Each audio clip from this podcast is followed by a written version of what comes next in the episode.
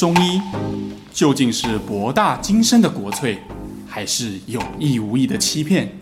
这里是肖玉一讲透中医。Hello，大家好，我是肖玉一。Hello，大家好，我是 Sean。本周呢，我们录音的这周阴雨绵绵，所以就让我们想起了我们很久没有做的心理主题。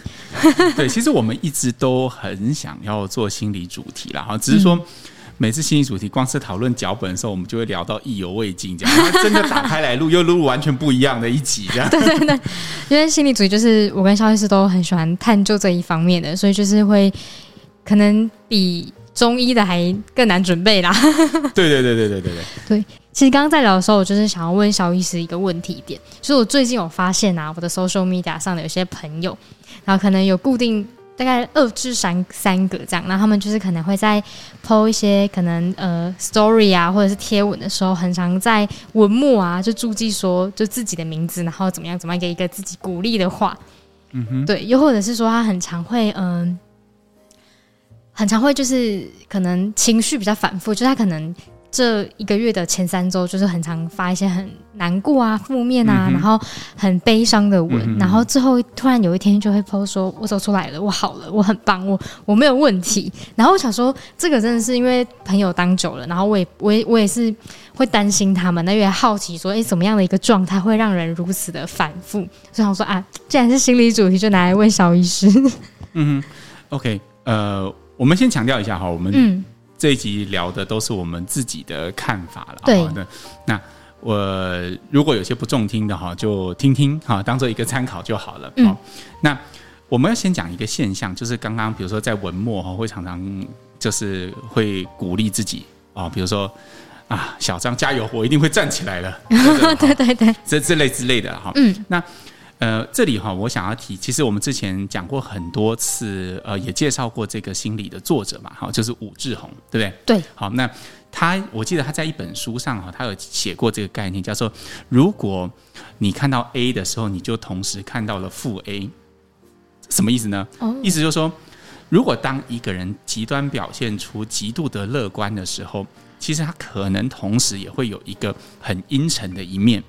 哦，就是阴阴阳两面并存的概念。对对对对对，其实就像上讲的哈，我们中医有一句古话啦，哈，其实也是中医治病的逻辑，叫做“孤阴不生，独阳不长”。哈，意思就是说，只有阴它是不可能独立生存的，阴阳一定是对立而统一的。嗯，你看哈，我们学习，我记得以前呢有一个老师，他跟我讲这阴阳概念的时候，我一直很难明白。后来他就拿了一瓶矿泉水，嗯，然后这矿泉水它就是装了大概八分满吧，然后。你就看哈，如果这个水的部分是阴嘛哈，因为它是有形的物质，上面的空气是阳，对吧？对。那如果它把水瓶倒过来的时候，这时候阴阳会导致嘛，就是它就是会上下颠倒，对，上下会颠倒，空气会浮，还是会浮在上面，就是对。但是它就是不会变成，就是哎。完全阳就消失，或完全阴就是消失。就是对于学中医的人，很能很能够接受这一套说法，就是说我们总是有两股力量对立而统一的存在。嗯，好，那换一种更浪漫的说法，就是我们总是要练习跟我们的影子一起生活。除非你不是人，你是神仙就没有影子，但只要你是人，一定有阴暗面，一定有影子。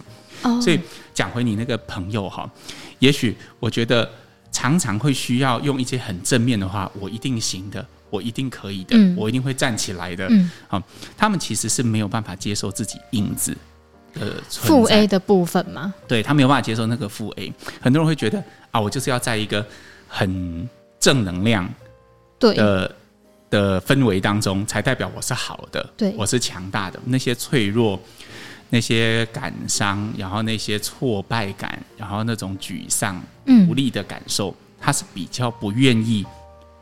拿出来和大家说的，那会不会某种程度上，他们对于就是自己负面的情绪感觉会比较，呃，可能压抑，或者是比较不想要去发现它？对，而且是不想要，呃，可能比较不想要停留在那样子的状态里面。但是，其实我觉得总是可以有进一步的探索方向，是，诶，为什么会产生这样的感觉？然后这些感觉到底是？怎么来的？而我现在的体验是什么？嗯，呃，然后比直接很快的在文末就进入到下一步，呃，我一定会站起来的，就好像你好像觉得啊，这个低谷太难受了，我必须要赶快的跳出来，因为它毕竟是那个是公开的一个平台好了，他对自己写日记就就算了嘛，他可能就是公开的平台。嗯、那我也会蛮好奇说，会不会就是感觉上会有一点像是他们比较会仰赖别人对他的评价？我的体验啦，嗯、这是我主观的感觉。我我觉得你讲这个也是对的哈，因为其实从某个呃程度上来说，比较容易有焦虑感的人，嗯，好，其实呃都是。呃，焦点比较放在自己身上的人哦，你看，因为焦虑本身其实就是一种感觉嘛。嗯，那你刚才提到说，哎、欸，他们会描述很多，呃，自己觉得呃哪里不对劲，哦，哪里不舒服，哦，哪一个场景，哪一种对话让他觉得很受伤，觉得很不自在。嗯，好、哦，那其实我觉得，那跟他的反面就是，你如果把焦点放在别人身上的人，其实通常比较不会感觉到焦虑的存在。哦。就变成是说，他可能太关注在自己的一些变化，反而会越越关注越越敏感。我我觉得这边要做个区分哈，因为这边看起来可能跟我们刚开始的时候讲的有点矛盾。因为关注自己错了嘛，哈，觉得他自己错。我觉得我不是这个意思，但是我反而觉得把焦点放在别人身上哦，或者是贡献别人身上，其实你会发现你的焦虑感会很快速的缓解。嗯，这是等于是一种解法了哈。哎，你真的想要走出那个你认为是比较不舒服的状态，嗯，它的方法不见得是鼓励自己，因为鼓励自己还是说啊，好，我不要有这个不舒服的状态，我要站起来，那还是都是你自己的行为嘛。嗯，那你真的要站起来的，能够让你有这样的力量的，其实是把你焦点放在别人身上。哦，嗯，我举一个例子哈，因为这样可能比较抽象。呃，我不知道大家知不知道，有一些，比如说像呃那个红十字会啊，或者是像那个无国界医生组织啊，志工团体，对对，有一些志工团体，他们要去到战地或者是一些生活条件很差的地方，然后去提供一些医疗服务。嗯，然后甚至不要讲这么远的，最近我几乎所有在基层医疗院所或者是医院服务的同学，那当然是西医为主，他们几乎全部都确诊了。因为他每天辛苦，对他每天处在那，他们的家人也生活于呃那个就是比较恐惧的这种心态当中，然后夫妻不能见面啊，跟小孩要好几天都不能见面啊，为了怕，甚至有些人他就直接租在医院附近，他就不回家了，免得把病菌带回去，带回去给自己家里的小孩。真的很多人都这么做，他们真的都非常辛苦，我们致上最高的敬意。那我要讲的是，难道他们不害怕吗？怕怕，谁不怕？大家都是人啊。啊那医生就不会生病，医生就不害怕嘛？他们当然怕。嗯，但是问题是什么？他们有一个焦点的。他们当初选择当医生，他们就是选择把他们的生命贡献给他们要服务的病人。对，所以我真的有一种感觉的。以前在进入那些特殊感染的，就是你会觉得啊，这种事情好可好可怕。但当你披上白袍，真的走进去的时候，你就会觉得不那么害怕。哦。因为你的焦点放在别人身上，他会给你力量，会给你勇气。你之所以站在这边，不是来感受你害不害怕，你有事情要做，嗯，你有任务要达成，嗯，这个就好像你，我听说很多飞机空难在失事以前，那个机长跟机组员救大家，对啊，不是都会表现的很勇敢，他们也是人呢，下去他们一样没命的，不是因为他们穿着制服，他们是 air crew，他们就不会怎么样，他们也会的。但是为什么他们在最后关头还是选择这样？因为他们在工作的岗位上，嗯，这个时候没有空间允许他们展示他们的脆弱，他们必须要强大起来。所以是某种程度来说，有使命跟责任感，可以让自己焦虑可能会缓解一点。我认为这个是一个非常有效的做法。嗯，如果你常常被呃自我的低评价或者是焦虑。困扰的人哦，我真的鼓励你走出去。最好的方式当然不是当医生跟 当空服员了，这需要一些训练。但是有一个捷径可以做，就是当志工。哦，当志工。嗯，我常在呃诊就是诊间哈，跟一些可能有一些低评价问题或者是低评价议题，它其实不是问题哦，或者是焦虑议题的患者分享当志工的经验，也鼓励他怎么做。嗯，我可以跟大家在这边分享一个哈，就是。我记得台中有一个组织叫做连心园，连心园。对，我在几个月前去那边当过呃一次志工，嗯，然后这个组织它是专门在支持一群嗯、呃，就是能力比较低下的孩子，但他又不到特殊教育的程度。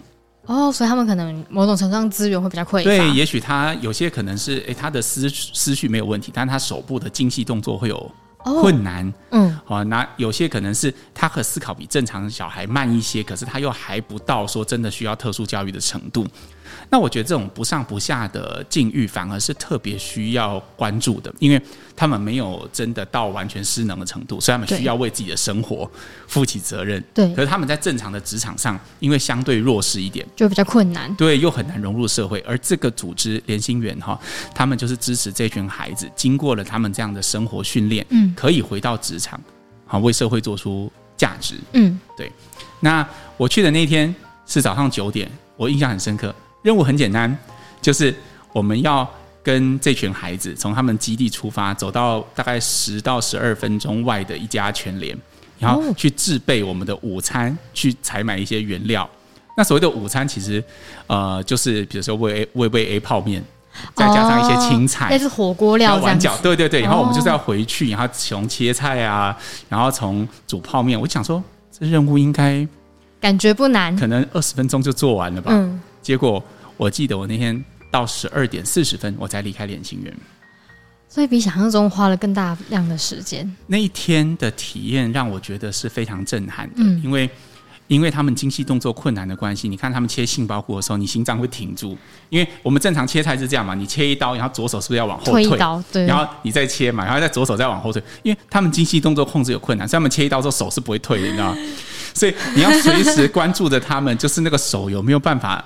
就是会不会切到自己的手？嗯啊，然后因为他们呃手部的那个小动作的控制，小肌肉的控制有一点困难，所以光是要把味味 A 泡面的包装纸撕开，因为他们没有办法很好的拿到那个力矩的，比如说那个包装纸不是有两个小角角吗？对，就是一个角度。对对对对，他们就会用手掌去抓着两个，要用很大的力气去撕，哦，但是并没有办法很好把把那个包装纸撕开。嗯。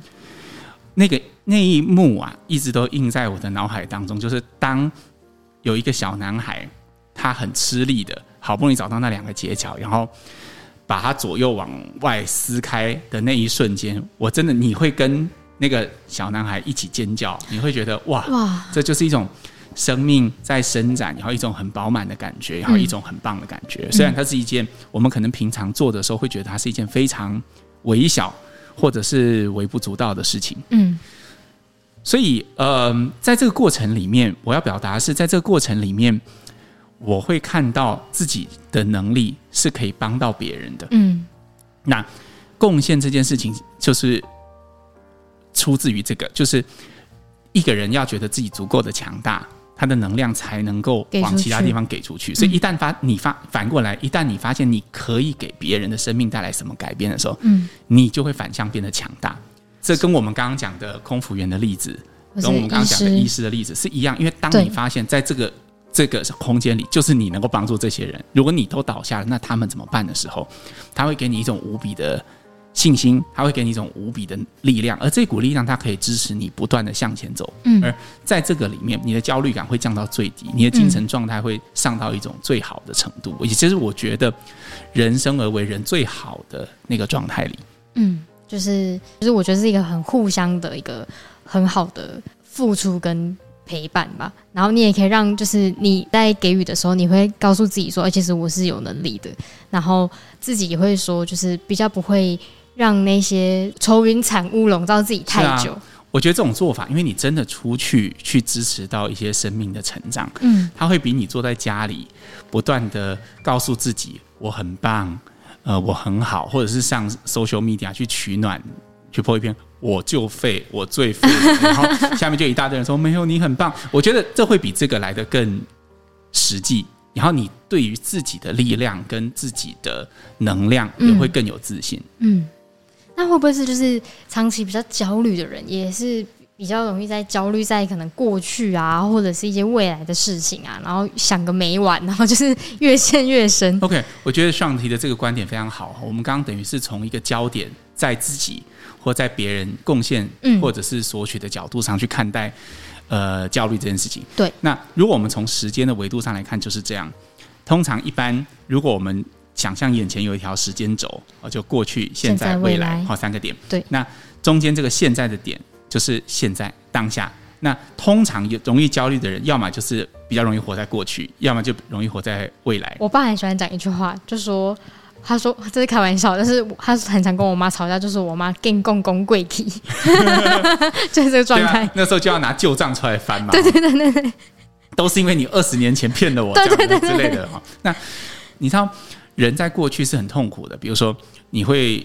呃，执着于哎，刚刚那场会议，你的发言好像是不是有点失言了？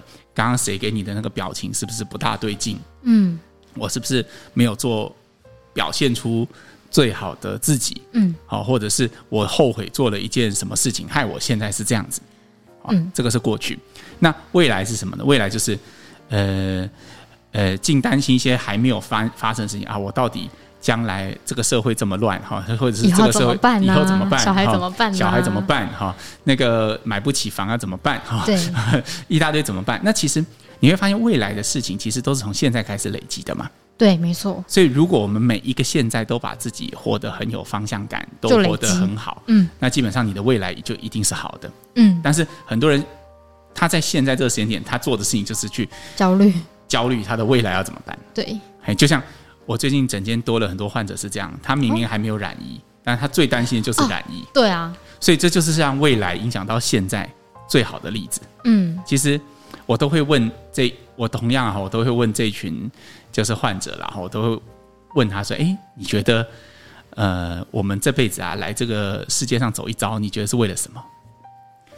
然后所有的患者都会愣住。我刚问你的是说，这个如果我染疫怎么办？为什么他你会医生会回答出这种问题？突然跳得很远，这样。对，但是我真的觉得这件事很重要。嗯，因为就像我刚刚说的，如果你很清楚你来这个地球上活一遭是有任务的，你的任务是什么？你现在就是有任务在身，你就会活好每一天。对，就像刚刚我讲的空服员，嗯，就像我讲的连心员，嗯，都是一样的例子，就是你清楚你的任务，你就不会害怕，嗯，你就不会焦虑，你就不会恐惧，他会给你力量。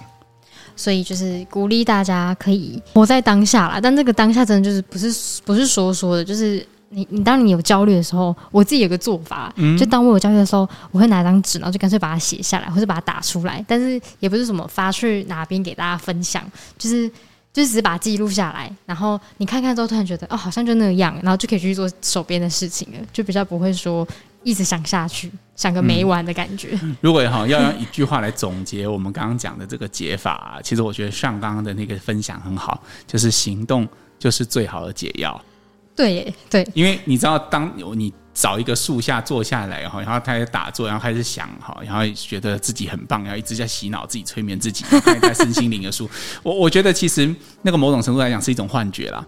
嗯，你真的让身体动起来，你去支持你身边的人，你跟你周边的生命去做碰撞、去做接触，你会发现其实生命有很多很美好的东西。真的，就是我觉得我自己的感受上是也觉得说，挖掘自己最好的方式就是行动。你知道，我觉得我每天哈上班，现在开始在抱怨是吧？不是，抱怨起来，我，我，我要听。我我每天上班哈，我觉得最痛苦的时刻就是早上一起来的时候，我就觉得哦，为什么要这么累？哦，想再睡这样。对，为什么我不少排一点患者？为什么要把自己搞得这么累？可是你会发现。一旦动起来的时候，真的就是行动，就是最好的解药。就是你一旦开始看第一个患者，你听着他的呃生病的过程，他找过多少的医生，然后你开始想办法帮这个患者解决。然后当他回诊的时候，他告诉你啊，萧医师，你的药真的是太好了，就是让他可以好久没有这么晚上不会皮肤痒睡着的时候，你就会知道你来干嘛的。没错，你就会知道你今天早上起来是干嘛的。嗯，那包括。我们门诊就已经蛮忙碌的。我们最近因为工作坊的关系，我们有开放一些呃学生来做跟诊嘛。对。那那个原本短暂的吃饭和休息的时间，也变成一个，因为我总觉得他们坐在后面，我必须要让他们收到一些东西才能办法回去。那那时候有时候整天都在讲话，不是跟学生讲话，就是跟患者说话。你会觉得为什么要把自己弄那么累？但是同样那句话，行动是最好的解药。当你收到。呃，这群医师他们回到自己的工作岗位，他们用了你教他们的方法去支持到一群你根本就不认识的患者，可能他们远在高雄，可能远在台中，可能远在东部。嗯，上次我们还有一个从东部来跟诊的医生。哇塞，我就会觉得他超厉害的。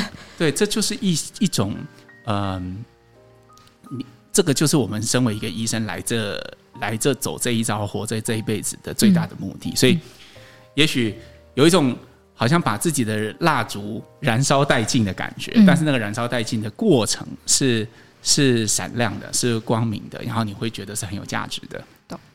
我也是，就是这医生的。分享跟体验嘛，我会讲一个，就是我小老百姓的体验，就是像很多人就是很常在焦虑一些可能家人的事情啦，或者是呃身边的人，比如说情侣啦，或者是哥哥姐姐兄弟姐妹，也许有时候那个焦虑只是一种担心，或者是你的想太多，那你就去行动，就去问他，你就去关心他，你拿到答案，或是你拿到一个结论，你就你就安心了。我觉得这样子会来的更实际，因为你你想象的，你想象的想象是没有办法真实关心得到他的。就是那个那些焦虑很远。啊，如果是关于自己的焦虑，就是鼓励鼓励自己多行动啊，就是越了解自己，你就会知道说为什么自己这样想，然后就会释放。我觉得上场这一点很好，其实也可以用两个词做区分的哈，一个就是直接，对，一个就是迂回，对。啊，一般在人际上的行动就是要直接，对啊，比如说我们讲最常见的。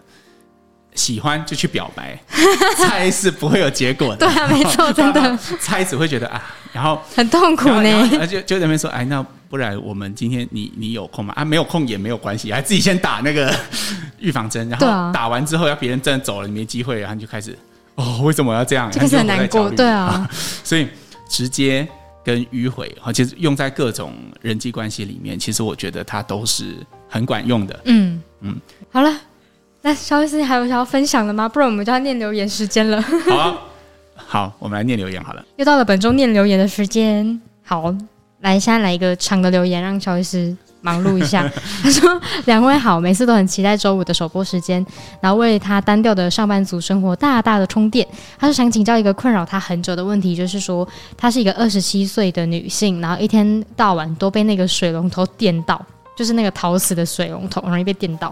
他说呢，他有时故意不去碰水龙头，就用玻璃杯开那个水龙头，还是一样被水柱电到，然后真的电到怕这样。他就是想问说，通常是刚来上班的时候啊，手干干的时候容易被电到，或者是在办公室待了一阵子要去洗手台装水洗手的时候呢，也会被电到。他说他想问，这个是体质什么体质才容易被电到呢？或者是什么样的状况？呃，这个其实跟体质我觉得比较没有什么太大的关系啦。呃，这个如果你硬要硬要说的话了哈，就是算是一种比较干的吧。你看我们什么时候容易被电到？像这个患者讲的很好，不是患者，对不起，听众，这位听众讲的很好，手干干的时候，手干干的时候，还有一个冬天一定会比夏天更容易，对吗？哦，对。有时候我们冬天一去碰门把就啪，对好大声，但夏天几乎不会发生。为什么？因为冬天比较干燥。哦。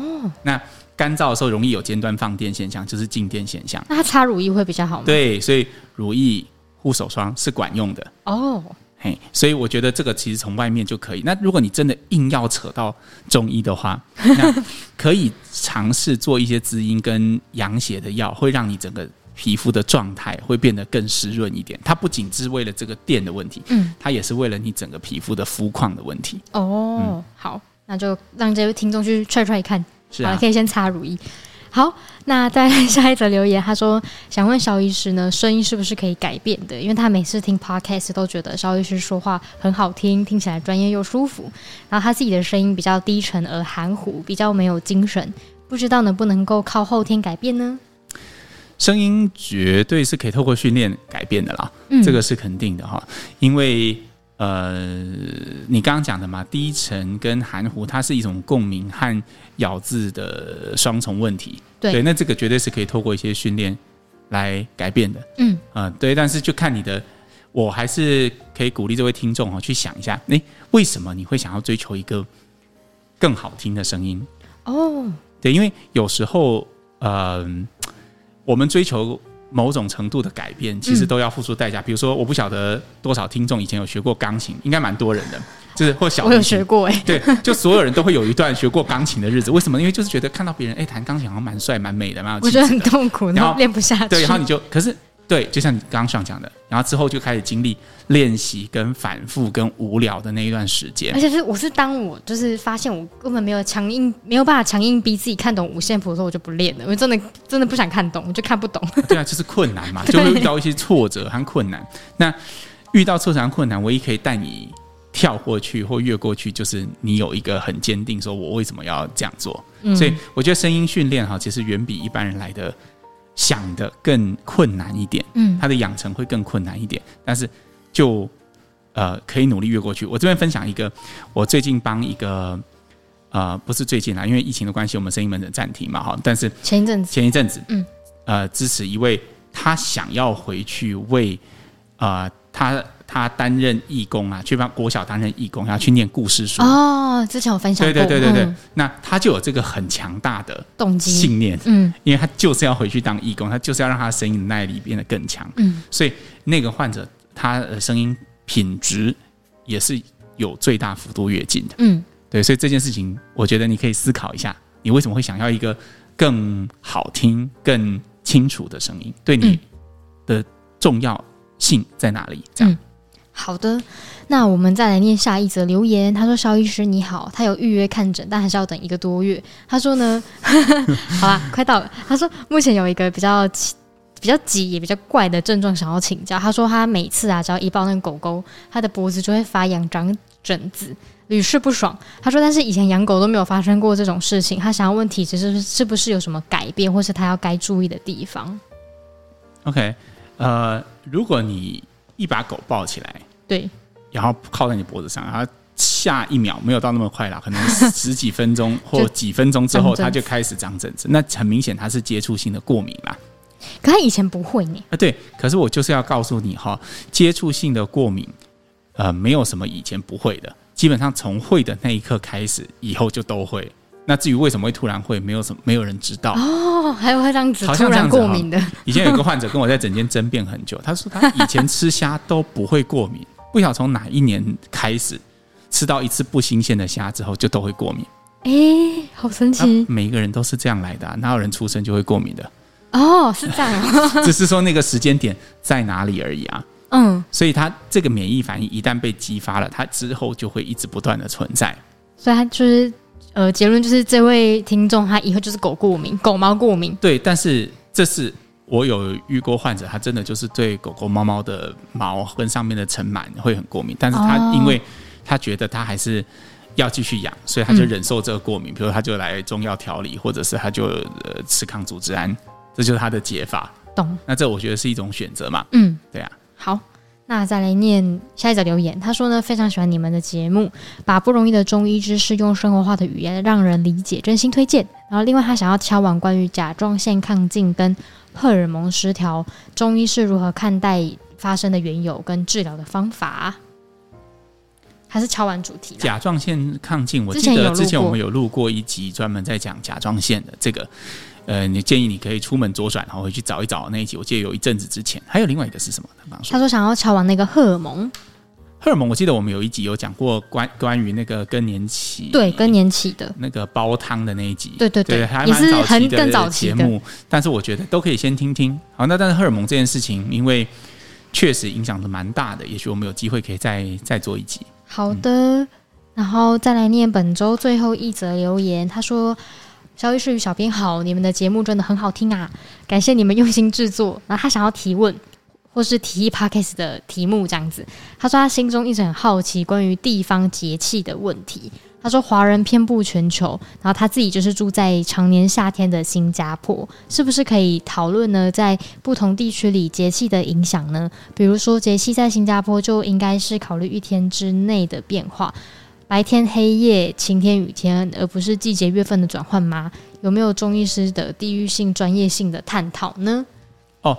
这个是一个还蛮有趣，然后也是蛮蛮蛮实用的问题的哈。嗯、因为我记得以前呢、啊，那个因为我是呃中国医药大学毕业的嘛，对。那以前早期我们有一个很厉害的前辈级的老师叫马光雅，我、哦、我想大家应该有听过，就是他是很有名的中医前辈。嗯。然后他我听，因为但我没有直接被他教过来，他太太老了，他可能是我们老师的老师。哦。那我听我的老师讲，老师的老师说，他那时候刚从呃国民政府刚从大陆撤退的时候，啊，这么久以前，对对对，就这么久以前哈。哦、好，所以我肯定没有被他教过。对对对。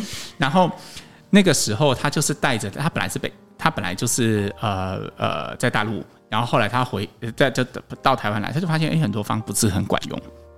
哦，是因为。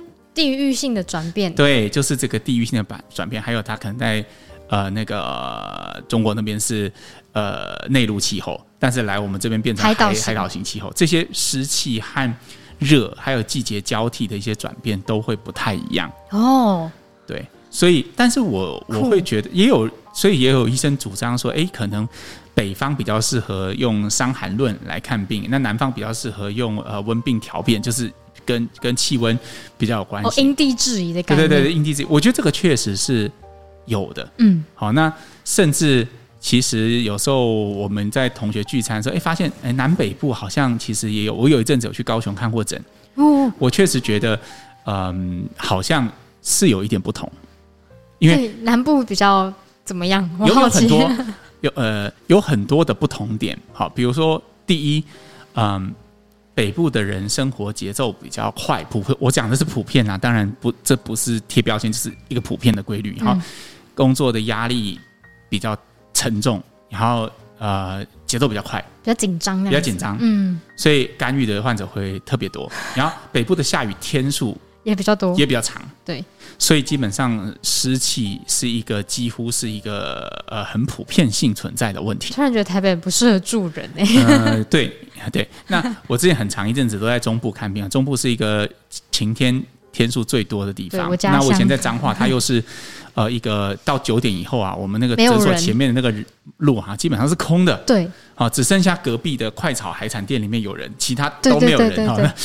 所以基本上，以前我问患者几点，呃，你是不是很晚？所以他说，哇，真的有点晚，大概十一点，很早哎、欸。我问说患者有没有晚？他说没有。那你几点睡？大概两点。哦，所以那个最早晚的那个概念其实也不太一样，所以这些都会影响到。我们在辩证论治的时候的一些难度，这个就像这位听众，他住在新加坡。对，那我我自己是有去过新加坡，但我没在新加坡看过病了。嗯、但是我想，应该跟其他的东南亚国家会比较类似，就是它一天之内的气温变化会比较大。哦，就是比如说，它会突然间啊下大雨，或午后雷阵雨，或者是什么那种。天啊，那身体感觉就很很需要适应力。对，所以我，我我觉得。其实你看当地的饮食，像新加坡，我讲错就麻烦你见谅了哈。我只是用我粗浅的理解，嗯，他们的饮食里面会有很多还蛮新香的东西，嗯，因为大家会觉得很奇怪哈。像为什么感觉上这些辛辣东西，比如麻辣锅，在台湾我们都冬天在吃，对啊。那为什么你看这些东南亚国家，你看还或者是跟他们纬度差不多的内陆，比如像四川，他们一年一天到晚都在吃，对啊，泰泰国菜，对对对，是不是都很辛辣？然后新加坡的乐沙，哦，对，也吃的都会老。对啊，他们都会对。然后那海南鸡要沾很多的蒜蓉跟辣椒酱，为什么？对，因为那个那种新香料，它可以帮忙去代谢掉体内的湿气。